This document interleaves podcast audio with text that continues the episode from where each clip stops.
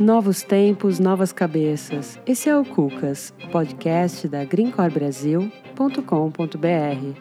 Otimize sua experiência utilizando fones de ouvidos, separando papel e lápis colorido para rabiscar e permitindo-se apreciar esse momento integralmente.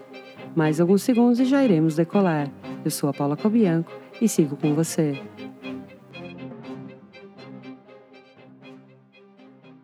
O objetivo desse episódio é falar sobre saúde mental de um jeito um tanto inusitado.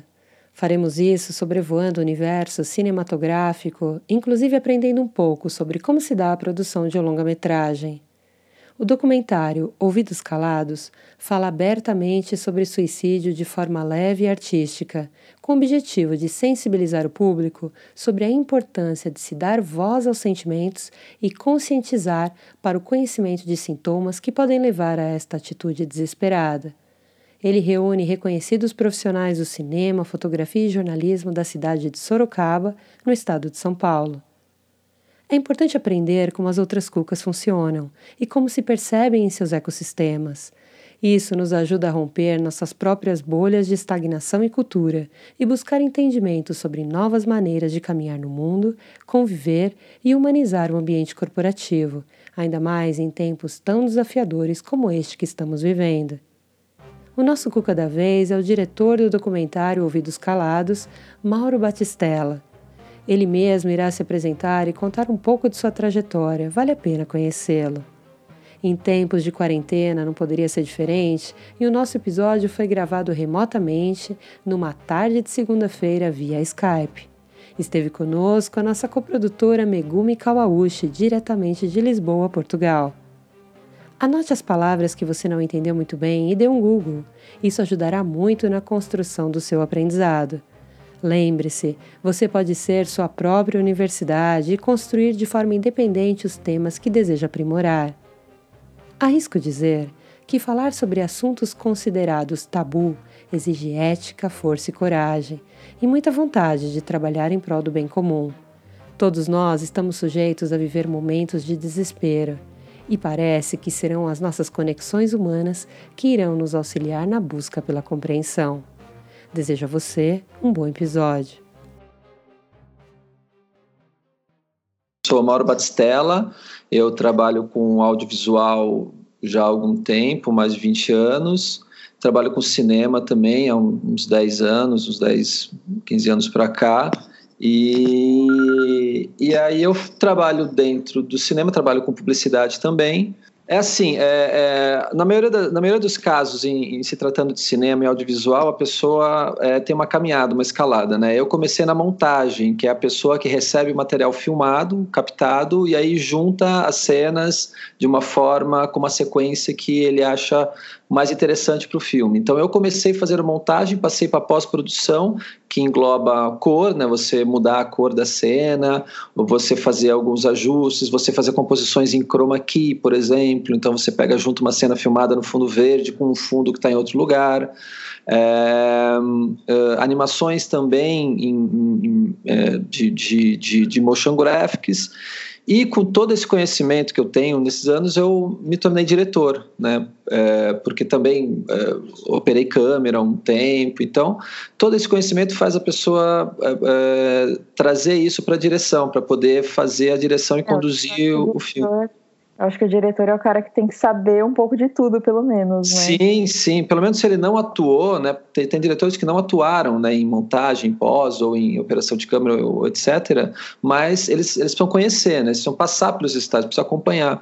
Então eu passei pelos estágios e, e, e com meu interesse em, em linguagem cinematográfica, é, hoje eu, eu me tornei um diretor e, e conto histórias, né? Que a direção uhum. é isso: você receber uma história, um texto, um roteiro, uma ideia e você transformar isso num produto audiovisual, tanto uhum. ele cinema, uma minissérie, um videoclipe, um, um, um curta-metragem, né, um comercial.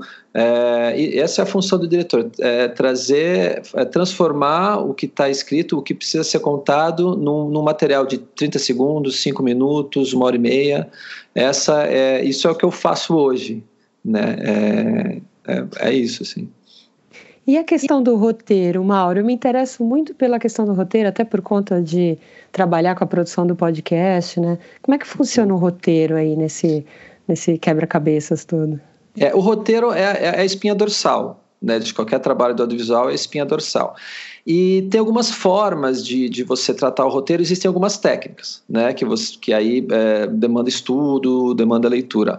É, mas, por exemplo, é, o roteiro ele, ele depende muito do que você precisa contar. Né? Por exemplo, no, no, no filme documentário, o roteiro vem muito da montagem. O que, que significa isso? É, dependendo do documentário, você capta a, a, os depoimentos ou capta o, o, as pessoas falando o texto e a partir daí você junta ele e transforma ele num material audiovisual. Então, Existem filmes que não dá para você fazer um roteiro antecipado. No caso do Ouvidos Calados foi isso. Assim, ele começou a crescer, ele, ele, ele, ele é um, um filme mais orgânico, vamos dizer assim, porque ele tinha um roteiro de cenas ficcionais uhum. É, que eram para ancorar o, o, os depoimentos e que veio a partir de uma pesquisa é, é muito embasada em, em, em, textos, em profissionais, em, em médicos, né, psicólogos, psiquiatras é, e depoimentos de outras pessoas também, mas com o depoimento gravado, ele começou a tomar um outro rumo. Né? Então, no roteiro, a gente pode dizer que, no caso de documentário, ele, ele pode ser feito após é, o argumento, né? No caso de ficção, não. No caso de uma ficção ou de um videoclipe, você precisa fazer toda a pesquisa antecipada e aí você monta o roteiro, é, estabelecendo a ideia central, apresentando os personagens, gerando uma, uma, um, é, uma dúvida, né? uma, uma ansiedade, um, um acontecimento, gerando clímax e, e, dando a resolução. Né? Então, o roteiro é mais ou menos isso. Eu, eu não sou um especializado em roteiro, eu sou especializado em, na, nas outras fases. Mas uh, eu acho que eu aprendi mais roteiro montando as coisas, que aí eu, eu né, você pode até mudar muitas, uh, muitos conceitos é, que estava no roteiro inicial, na montagem. Então, a minha experiência com roteiro é muito na montagem, que aí depois eu pude perceber o que, que funciona e o que não funciona. Que aí adaptei isso para a ficção. Mas o roteiro é isso, é, um, é a espinha dorsal, assim. Não, não dá para você fazer um filme sem o roteiro. Ou um bom argumento, né? Mas é, é, é o roteiro é necessário para você é, poder saber o que, que, você vai fazer. Obviamente, algumas coisas mudam no meio do caminho, como é o caso maior de documentário, mas é, é um caso de ficção, ou no caso de filmes ou videoclipes já pré-estabelecidos, não. Você já tem uma pesquisa antecipada e aí você conduz a narrativa para apresentar melhor o que, o que você quer falar, né? O que você quer conduzir. Uhum um trabalho bem pontual, né? Falando no, documentário específico Ouvidos Calados, é, fico imaginando quantas idas e vindas, né? Até montar esse quebra-cabeça todo, né? Trazer a, fazer esse mix com as entrevistas, com as imagens, o, o arcabouço de informações, é muito interessante. Não tem, não tem uma, não é linear o trabalho, né? ele é orgânico, é bem orgânico, né? Sim, ele é totalmente orgânico. Ele era, um, ele era um filme de 20 minutos no máximo, ele virou um filme de uma hora e 15, por uhum. conta do, do, que, do que o filme trouxe, né? do que chegou de informação. E o tema é muito complexo. A gente, às vezes, até então, até minha pesquisa começar, é, eu achava. É, a gente tende a ser reducionista ao assunto. Né? Mas quando você começa a pesquisar, começa a ler, você vê que a gama aumenta. Então é difícil você contar é, esse assunto específico em 20 minutos ou num curto espaço de tempo, é, você não vai passar todas as informações necessárias para isso. Né? Obviamente, existem formas e formas de se atingir. Existem vídeos menores, existem textos menores, mas no caso desse filme, ele precisava ser grande, ele precisava contar é, toda. Ele precisava começar e terminar. Né? Sim, é, é, muito fácil você chegar e falar, ah, não faça isso ou faça aquilo, mas os porquês, né? por que não faça isso? Por que não faça aquilo? Porque, porque é, é, uma, é um, como é um assunto tão delicado, é, é, a gente não falou ainda aqui no, no, no, na conversa, mas é um documentário que trata da questão do suicídio. Então é um assunto, como é um assunto complexo e delicado, a gente precisa também explicar o porquê fazer isso ou não, né? Não adianta a gente falar aquela máxima, né, que as pessoas se existe alguém próximo é, passando por estados mentais complexos como depressão, por exemplo, a máxima é que ah, não vamos sair, vamos beber, vamos para uma festa, vamos ver gente. Isso pode ser uma, pode ser uma das piores coisas para você falar para alguém assim, porque a última coisa que a pessoa quer é sair, ver gente ou se conectar, né? Então é, a, a, primeira coisa que a gente fala é esteja ao lado, né? esteja disponível. Mas o porquê está disponível? Como? Por que, que a pessoa não quer sair? Então, é muito importante a gente é, é, falar sobre detalhadamente o assunto. Né? Então, é, então, a escolha do, do filme de ter, além de depoimentos reais de pessoas que perderam entes queridos ou que passaram por isso, ou que tentaram suicídio, também ter depoimentos de médicos, de psicólogos e psiquiatras. Né? Então é, é, é, por isso que ele virou uma coisa maior assim. E o, e o roteiro é, foi orgânico, ele foi se mudando conforme o conforme o, uhum. foi ótimo, né? Aprendi demais assim, demais esse processo, né? Como foi o processo todo, né? Da, da produção, da pesquisa, como que foi conduzir as entrevistas, porque é um assunto delicado, né? No, eu imagino que deve ter sido muito difícil você fazer com que as pessoas se abrissem para contar a história delas. Sim, é, é, o processo foi assim. É, é a, a, ideia começou tendo a ideia assim eu estava com um amigo diretor de fotografia do clipe eu falei ah, eu tô com uma ideia de a gente é, o que aconteceu assim com a crise de 2016 estava aquele problema todo o golpe é, as coisas mudando o pessoal sem dinheiro a economia caindo, um monte de coisa acontecendo. Saiu uma nota bem pequena no jornal daqui de Sorocaba que contou que o aumento de ligações ao CVV eh, tinha, tinha, tinha, tinha, tinha era significativo. Né? Então, é, o, o, número de ligações no ano passado era bem menor do que esse ano. Isso me chamou atenção, porque eu falei, nossa, quer, quer dizer que a economia também, a coisa da crise, a coisa da mudança social pode afetar as pessoas. Isso me interessou muito e aí eu pensei, falei assim, vamos ficar dois ou três dias no CVV gravando esses atendimentos.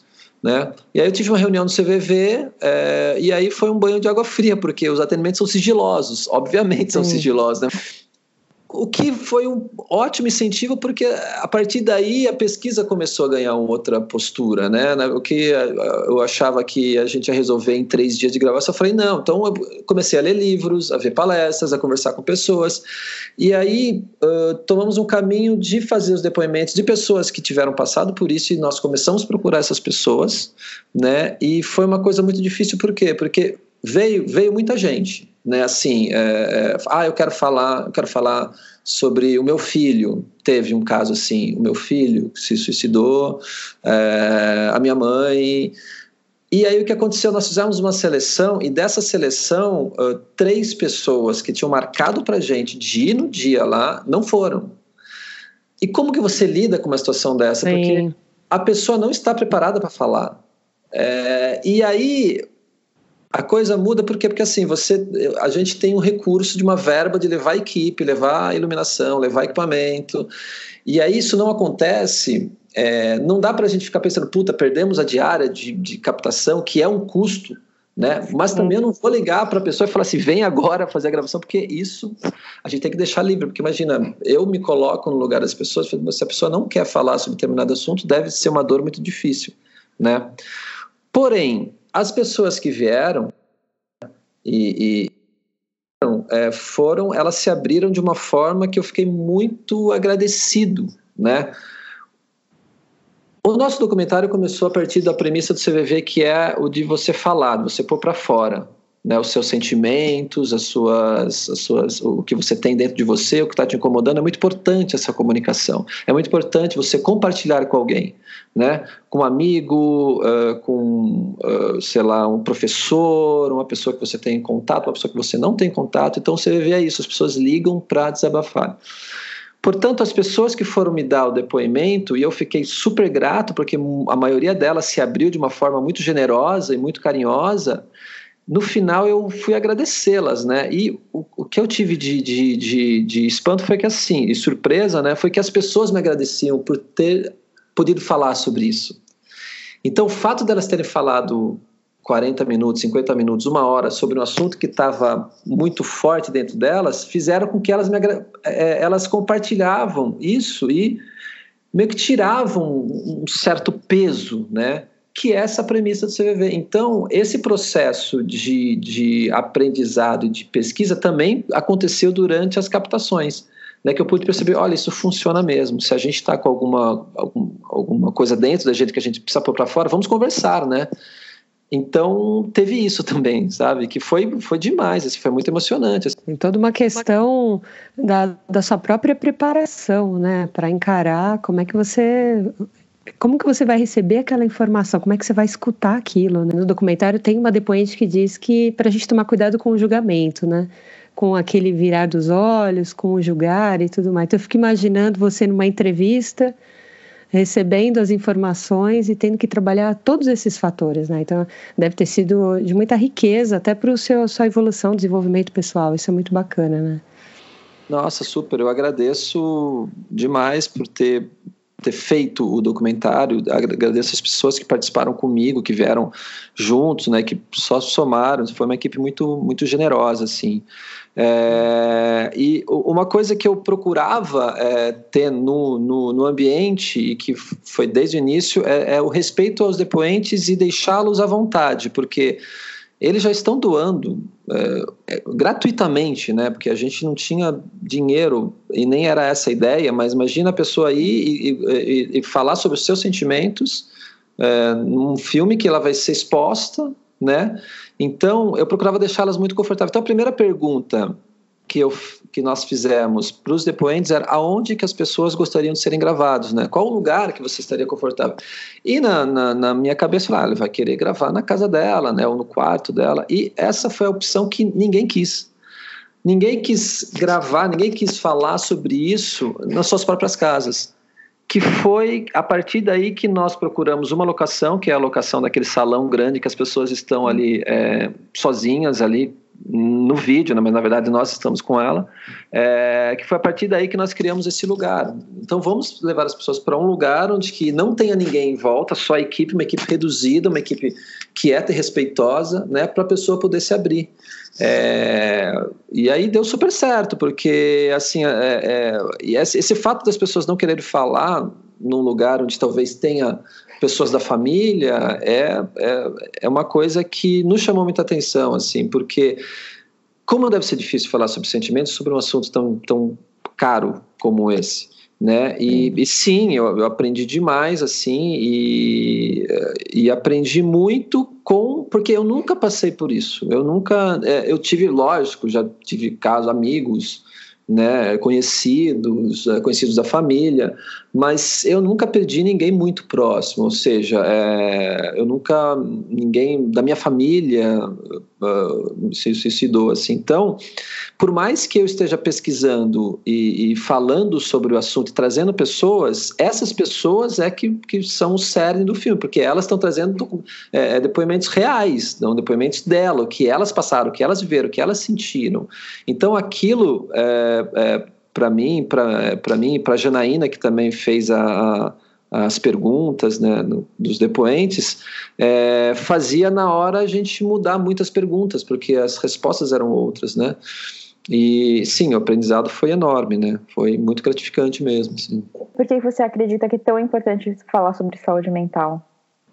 Olha, na verdade, sempre foi uma coisa que ficou muito, é, é, muito em dúvida na minha cabeça, assim, porque eu vinha conhecer o CVV é, quando eu tinha uns 16, 17 anos, que aí a gente não sabe muito como lidar com essas coisas, né?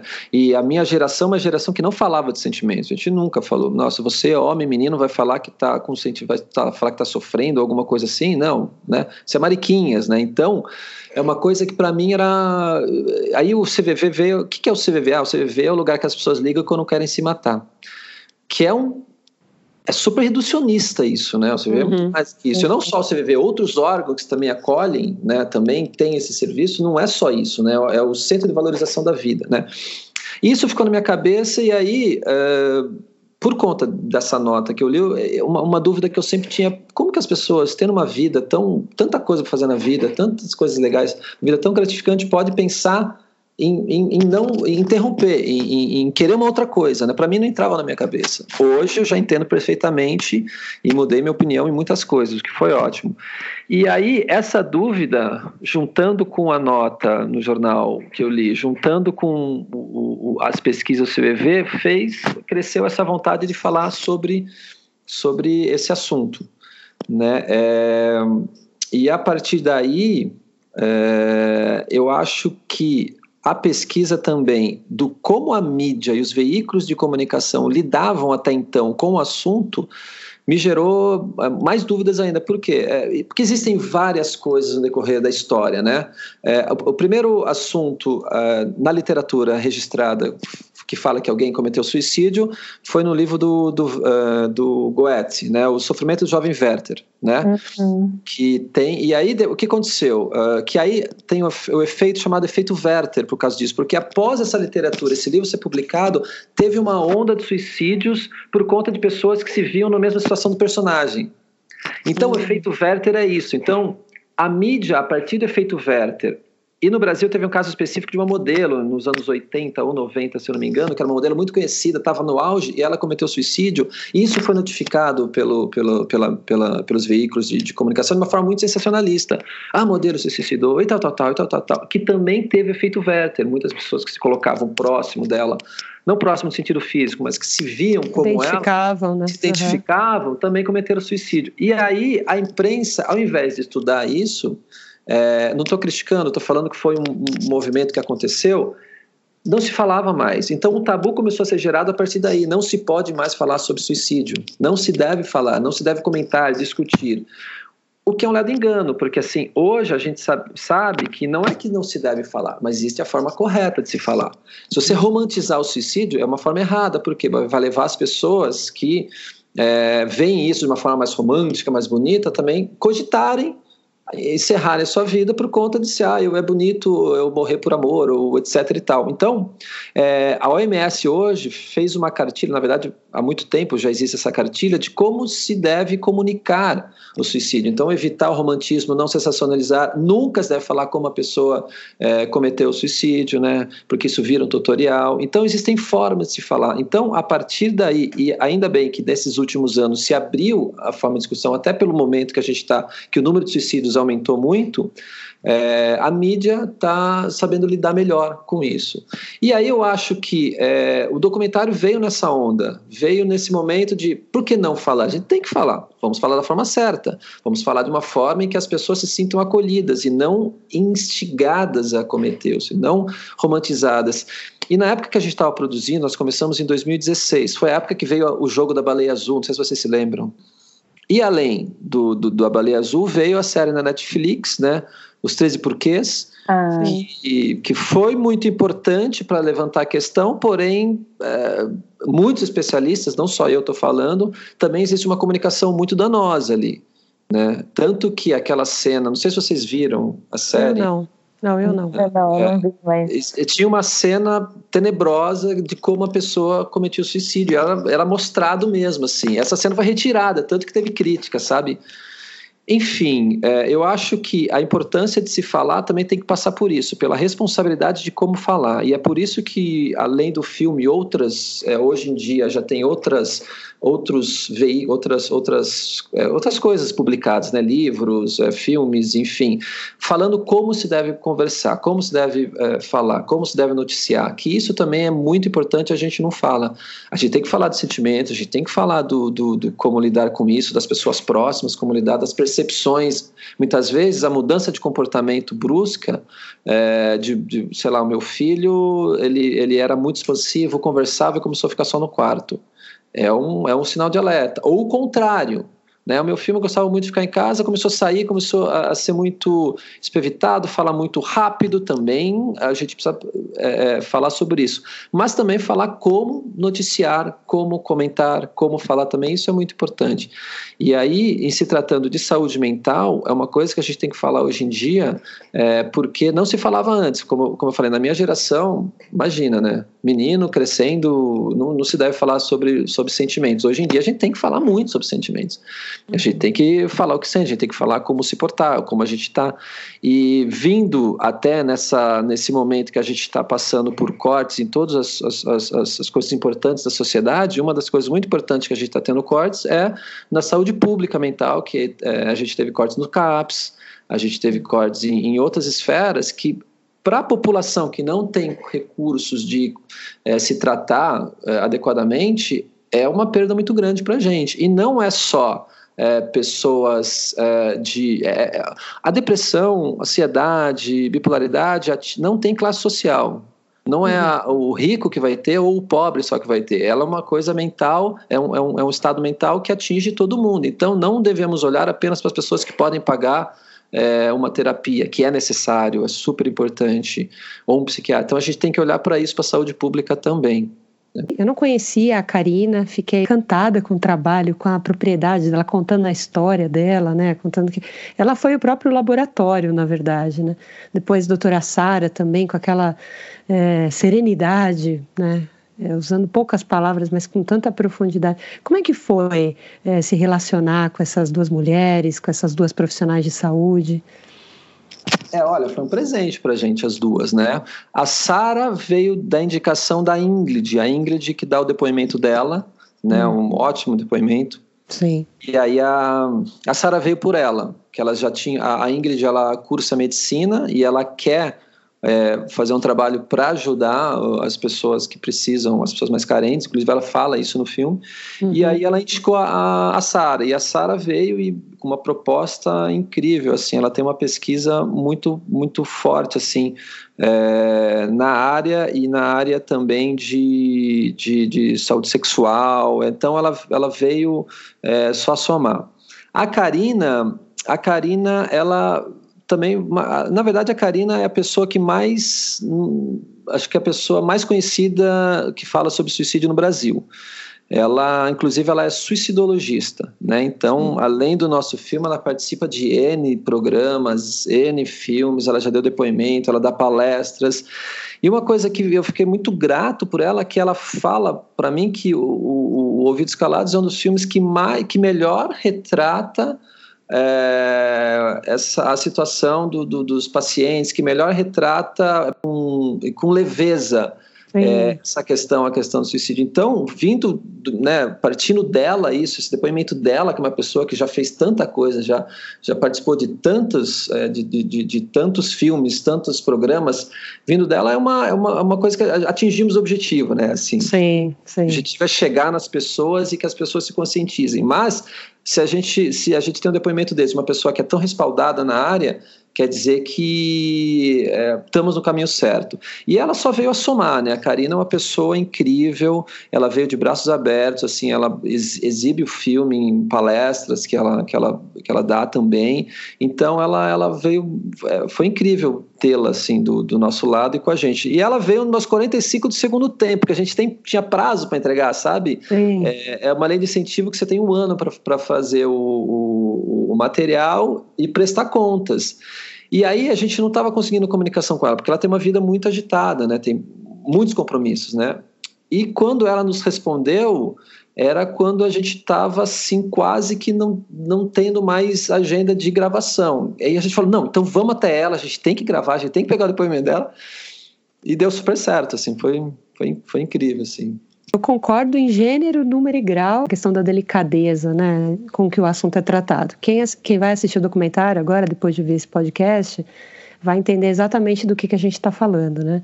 Tratar um assunto tão áspero, né, tão impactante, com uma profundidade ao mesmo tempo, é bastante mágico. Eu fiquei bastante tocada ao assistir o filme, é, mais ainda motivada a, a, fazer essa gravação, trazer o Mauro para contar isso para a gente, nesse momento que a gente está vivendo, né, Mauro, de mundo, onde quem está nos grandes centros, como eu, Megumi, é, estamos em isolamento drástico, esperando os próximos dias, lidando aí com nossas. Quem está sozinho, lidando por estar tá sozinho, quem está com a família, lidando a conviver com pessoas que às vezes ficavam uma ou duas horas. Então, assim, é uma pílula para tratar de um assunto tão delicado. Né? E puxando gancho nisso e, e, e assistindo o documentário, é, o que me é, é, chamou bastante minha atenção e às vezes me trouxe momentos para respirar, enquanto telespectadora do filme. Foi, às vezes, ouvindo um depoimento e a pessoa ali é, exposta, se despindo, contando exatamente o que ela estava sentindo.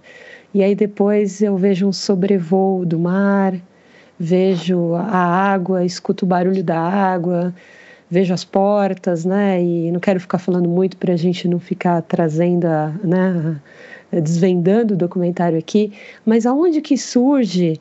Como é que você faz as pontes, né? Como você construiu essas pontes entre abismos escuros e tanta vida e essa leveza? Como é que aconteceu isso? É, é esse foi o, a, a, parte mais é, inspiracional mesmo, assim, e foi sendo construída, viu, Paulo? Assim, é, eu tinha um roteiro de ficção que eu queria fazer para é, é, linkar com os depoimentos.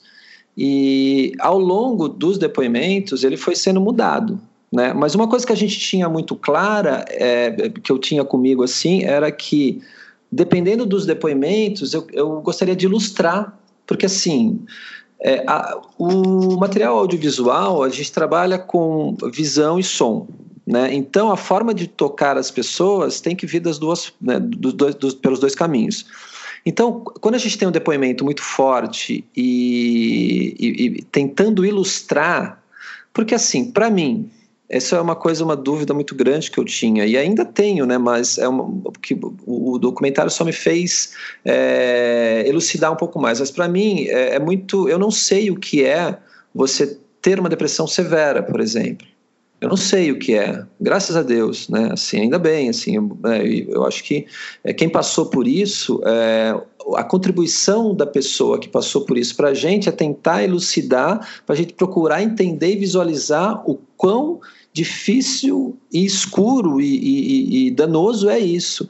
Então, o que eu tinha muito para mim em relação ao roteiro era que eu iria perguntar para as pessoas como elas poderiam ilustrar esse sentimento, que daí foram que veio surgindo aquelas imagens em que a gente tem o light painting, que é a luz em volta do uhum. garoto, eh, as imagens mais que a gente tenta mostrar mais a clausura mesmo. Nesse momento, é, foi uma coisa que o roteiro foi pensado artisticamente para tentar ilustrar um sentimento que é quase impossível de se ilustrar, Sim. né? Então essa parte de criação do filme foi foi a partir daí. É, as outras coisas é, veio conforme os depoimentos foram sendo trazidos. Foi, é, o que foi tentado fazer, o que eu tentei fazer é tentar traduzir em imagens uma coisa que é mais é, é sentimental, que está lá dentro mesmo, né? Então a procura pelas imagens era mais o sentir. Como que essa imagem, como que as pessoas vão sentir essa imagem? Como que as pessoas vão procurar sentir o que a pessoa está passando? Que, por exemplo, tem, a gente tem distorções de imagem, e aí uma coisa que a Sara fala é isso, parece que quando a gente não enxerga direito a vida, quando a gente enxerga a vida, parece que a gente tem um filtro na nossa frente, tem um, um filtro que distorce as imagens, e a gente procurou fazer isso também, a gente já tinha pensado em fazer isso, e a Sara deu depoimento e falei, olha, isso tá, a gente está no caminho certo. Então, o sentir foi muito importante para a tradução das imagens no decorrer do respiro dos filmes, porque tem uma coisa também que é, é além do, do, do, assunto ser é, áspero, né, ser difícil, ser agudo, né, a, o que eu, eu, procurei fazer é dar respiros ao meio do filme. Portanto, que a gente coloca uma cena de, de mar que tem uma cena longa ali. Vamos respirar um pouco agora, né? Sim, vamos, sim. Vamos, vamos, deixar, vamos exaurir, vamos deixar, é, é, vamos refletir e vamos deixar isso soar entre a gente, mas sem ter mais, sem ter mais um depoimento nesse momento. Então, as imagens é o sentir misturado com o respiro para a gente poder é, entender melhor, né, tudo isso assim. O filme foi feito para todos, assim, a, a, uma coisa que a gente procurava traduzir, né, o que, que eu queria muito era que o filme é, fosse para todo mundo, né? não apenas para os psicólogos ou psiquiatras que já têm entendimento, já têm estudo, já têm conhecimento, ou também não apenas para as pessoas que passaram por isso e já sabem do assunto, já sabem como são, mas também para as pessoas como eu e como outros que, que se vier a ter alguém próximo de nós que a gente possa identificar e possa ajudar, também o filme é, são para essas pessoas, para as pessoas que é, não têm não, não ou não tiveram contato com, com, com, com acontecimentos assim. Então, é, como a gente está no momento que os números estão crescendo e agora com o isolamento podem, podem crescer, mas infelizmente, é, se esse, esse, esse, esse, esse recado, essa dica, esse assunto, é, essa questão do filme, chegar em mais pessoas que possam perceber isso em outras pessoas, é, em pessoas próximas a você, já é um, uma, uma, um, um, assunto que a gente quer atingir, já é, já é um, um Nós já conseguimos o que queríamos. Então, é, por isso que é, é, é um filme feito para todos, assim, para tem uma classificação indicativa de 12 anos. É, a minha filha tem 10 anos, ela ainda não viu o filme. Hum. E então é, essa classificação a partir dos 12 a gente já recomenda. E aí, logicamente, os pais vão saber se, se os filhos estão preparados ou não. Eu tenho uma amiga que mostrou para o filho de 10 e ele entendeu assim, mas eu não recomendo pela classificação indicativa. Então é muito importante os pais saberem se os filhos devem assistir ou não. A minha filha ainda não assistiu, por mais que ela saiba um pouco, né, porque ela vê, né, vê, vê trechos do filme, vê eu conversando com outras pessoas, mas ela ainda não, eu acho que ainda não é o momento para ela, né? Mas é um filme para todos, para a partir de 12 para todas as idades é, e, e para quem tiver interessado no tema. E o filme ele está disponível onde, Mauro? Quem está ouvindo a gente quiser buscar o filme. É, ele está disponível no Vimeo. É, ele tem um link que eu não sei como que a gente pode disponibilizar esse link. A gente vai colocar no descritivo do episódio. Ah, ótimo. Então ele está no Vimeo, é, que é o lugar que a gente conseguiu pela produtora que, que, que, realizou, que ajudou a gente a realizar. Então ele tem legendas por enquanto somente em inglês para quem precisar ainda não conseguimos colocar em português, mas ele está no Vimeo disponível para quem quiser ver. Então ele é gratuito, acessível, é só é, hum. entrar e assistir. E, é, o que a gente teve de repercussão é, sobre a liberação do filme é que está ajudando as pessoas que ficam. Porque assim, a gente tem pessoas que estão sozinhas mesmo. É muito difícil ficar sozinho e tendo, uh, tendo pensamentos ruins, né? tendo pensamentos mais depressivos, tendo pensamentos mais tristes. Então, uh, o fato de ver o filme pode dar uma luz para as pessoas procurarem a comunicação. A comunicação nesse momento é muito importante, né? Ligar para as pessoas, fazer essas chamadas de vídeo que a gente pode fazer, fazer chamadas de grupo que a gente pode fazer, sair na janela e conversar com o vizinho pela janela. Então, nós somos seres de comunicação. Nós, nós humanos nos comunicamos. A gente fala, a gente canta, a gente bate palma, a gente dança, a gente se comunica. Então, é muito importante se comunicar, é muito importante a gente trocar informação, a gente falar dos nossos sentimentos. Teve um caso na, na Itália que eu li uh, no jornal que, que, um poeta ele divulgou seu número de telefone para as pessoas que quisessem conversar.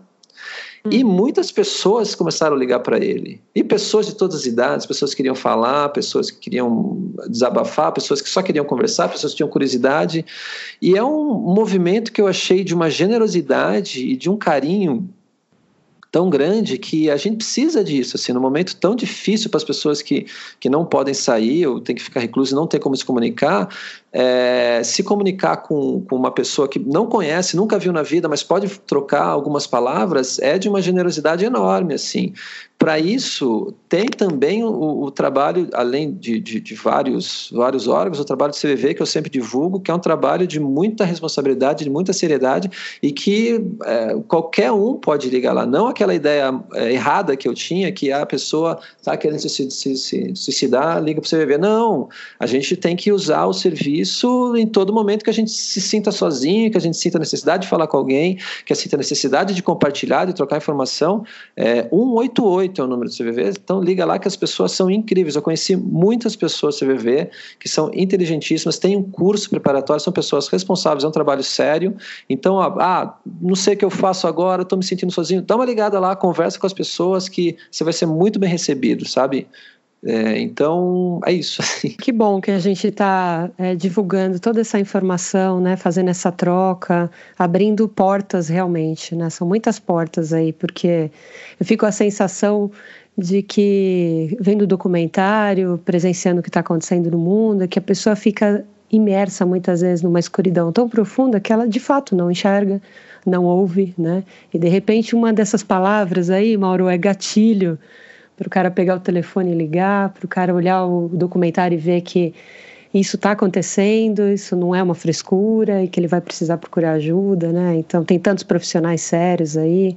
Karina está no LinkedIn, a Sara também, são profissionais que estão aí publicando materiais que eu vou começar a ler bastante a partir de hoje. Eu não as conhecia, mas já já encontrei-as virtualmente. Então assim tem muito material bom. Aura, é, para a gente assim encerrar, conta um pouco de outros trabalhos para a gente, para nossa audiência também te pesquisar, entender outras coisas que você fez. Conta um pouquinho para a gente.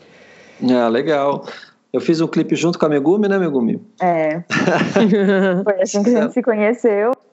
Esse clipe em questão é de, uma, de, um, de um duo, né, chamado Mad House, e o clipe chama Vendetta. Eu acho que está no YouTube, uhum. né?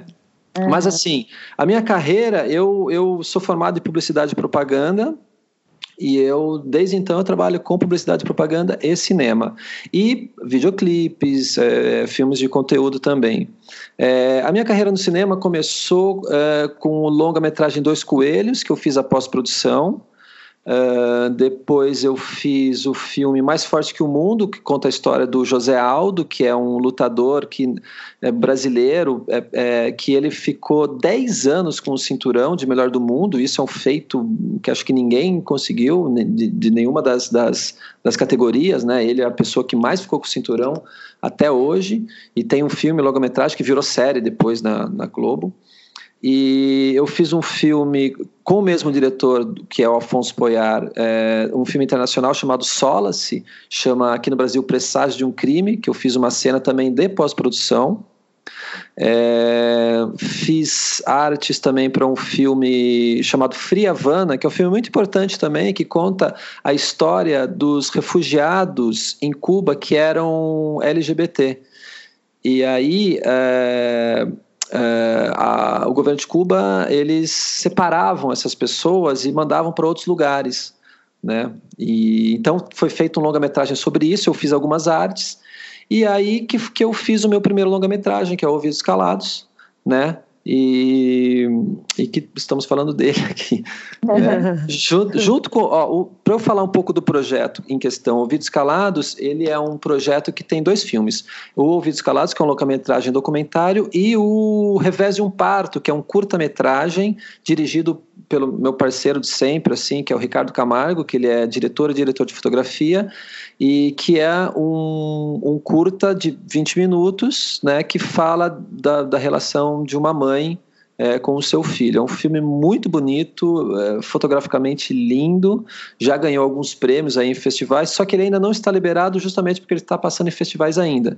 Né? Uhum, é, Ouvido Escalado já encerrou a sua carreira em festivais, já participamos de alguns, e, mas o projeto consiste e, e, o legal que a gente quer levar é a exibição dos dois. Primeiro, o curta-metragem ficção que conta a história da mãe, que é muito, ele é muito emocionante também. E aí depois o, o ouvidos calados, o documentário para amarrar a história, uhum. né? É, o, o Revés de um Parto eu que montei e fiz a pós-produção. Uhum. E aí é isso. E aí, na minha carreira cinematográfica, eu estou querendo que a gente possa ter uma, uma, uma, uma, uma voz ativa para a gente voltar a ter as políticas públicas tão necessárias para o fomento do cinema brasileiro, que a gente só viu aí nos últimos anos que você precisa fomentar artes é, que faz parte da identidade e cultura de um país e que isso dá frutos. Nos últimos anos, o, o Brasil tem crescido.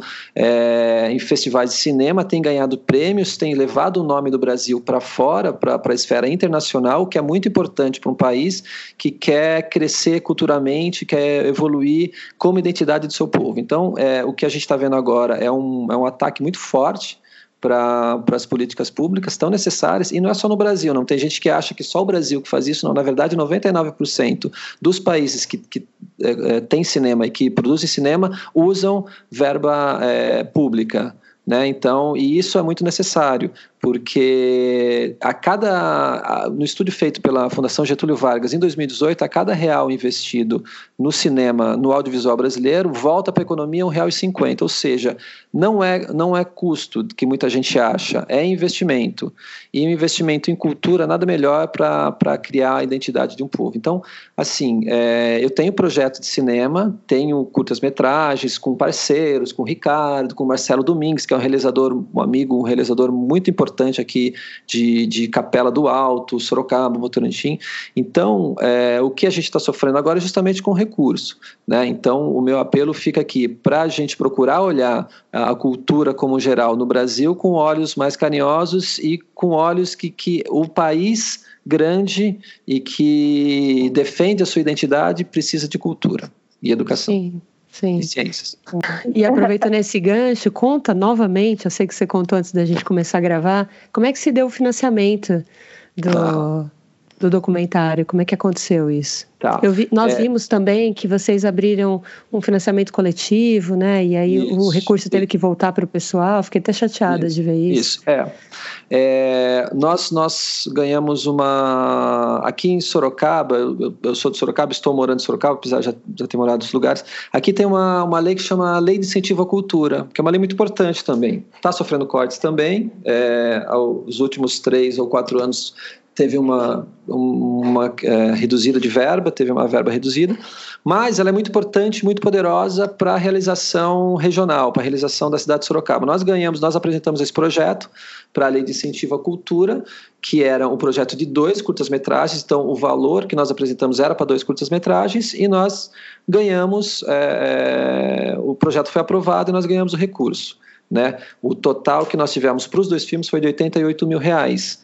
A média para você fazer um curta-metragem é justamente 88 mil reais para você fazer um. Nós fizemos um curto e um longa com esse mesmo uhum. recurso. Uhum. Mas é muito importante e foi fundamental para a gente poder fazer os dois filmes. É, e ele. E é, e, é, e é, isso que a, a, gente precisa, né? É isso que precisa ter fomento da, da esfera municipal, precisa ter fomento da esfera estadual, precisa ter fomento da esfera federal. Então, eu agradeço muito essa lei de incentivo, apesar da gente achar que ela ainda é curta para uma cidade do tamanho de Sorocaba, que tem quase 700 mil habitantes, e, e, e a gente acha que tem que aumentar sim, mas ela é importante e ela é necessária para a gente poder produzir é, tantas coisas né, que são necessárias a gente falar da nossa cultura, como, como nós conseguimos produzir o, esse projeto. Né? Perfeito. Isso. Agora, em relação ao financiamento coletivo, é, realmente a gente fez uma projeção e, e, e, como a gente também, nós já tínhamos feito muitas exibições, muitas pessoas já tiveram acesso e, e juntamente com o momento que o país está passando, é um momento difícil, né, a gente, nós não conseguimos atingir é, mas a gente está exibindo filme em vários lugares, exibimos em muitas faculdades, já exibimos, já exibimos em muitos coletivos, já exibimos em festivais, agora está liberado. Então, assim, o mais importante para a gente é as pessoas assistirem, as pessoas poderem ter acesso ao filme. Né? Então, isso é que é importante, e poder levar essa, essa mensagem é, para a vida e para a sociedade, né? Que é isso que é o objetivo. Então, assim, o filme, já pessoas já me falaram que mudou a visão de várias. Putz, eu, eu tinha uma visão diferente sobre o assunto, sabe? Eu achava que era frescura, que era um absurdo as pessoas é, pensarem nisso, que eu achava que era só chamar atenção e tal, tal, tal. E depois que eu vi o filme, mudou a minha visão. E isso é que é importante, isso que eu acho que é o mais valioso, assim, as pessoas perceberem que a saúde mental é uma coisa muito importante, principalmente nos dias de hoje, assim. Sabe? A gente tem uma página no Facebook que é aonde as pessoas que tiveram interesse em exibir até agora entraram em contato com a gente lá, que é facebook.com.br ouvidos calados. Então, ouvidos calados está fácil, lá tem uma página do filme, tem, tem trailer lá, tem alguns vídeos, tem alguns depoimentos, e lá tem a caixa de mensagem, que é onde a gente troca informação. Tem o um e-mail também, que é ouvidoscalados.gmail.com. É, então são esses dois canais de comunicação que as pessoas entram em contato, as pessoas que querem exibir é, em universidades, em coletivos, instituições, é, em contato com a gente lá. É, e pode, pode entrar, pode curtir a página também, tem bastante material lá, tem, uma, tem as informações sobre os prêmios que os filmes receberam, tem trailers, né, tem depoimentos, então né, esse é o nosso nossa vitrine. A Meg sempre me trazendo pessoas incríveis, viu, Mauro? Olha, vou te falar, viu? Ela me apresenta cada pessoa que eu falo, poxa, que demais. Obrigado. Não, o que você está fazendo é muito importante, porque leva conhecimento para quem precisa, né? Divulga para quem precisa, né? E falar disso é muito importante nos dias de hoje, principalmente. Né? Então, eu agradeço o espaço para falar do filme, né, que é um filme que a gente realizou. Agradeço o espaço para poder falar para as pessoas né, também que, que, que, querem entrar em contato e também que, que precisam de, desse, desse conteúdo. Então, agradeço, agradeço a oportunidade. E eu fico por aqui, com a convicção de que foi muito importante de contar tudo isso hoje. Anota aí Quinzenalmente, às sextas-feiras, as nossas cucas têm um encontro marcado e eu espero você. Mas isso não impede que aconteçam episódios extras, por isso acompanhe. Participe do Cucas enviando um áudio pelo link disponível no descritivo desse episódio. Obrigada por seu tempo e até!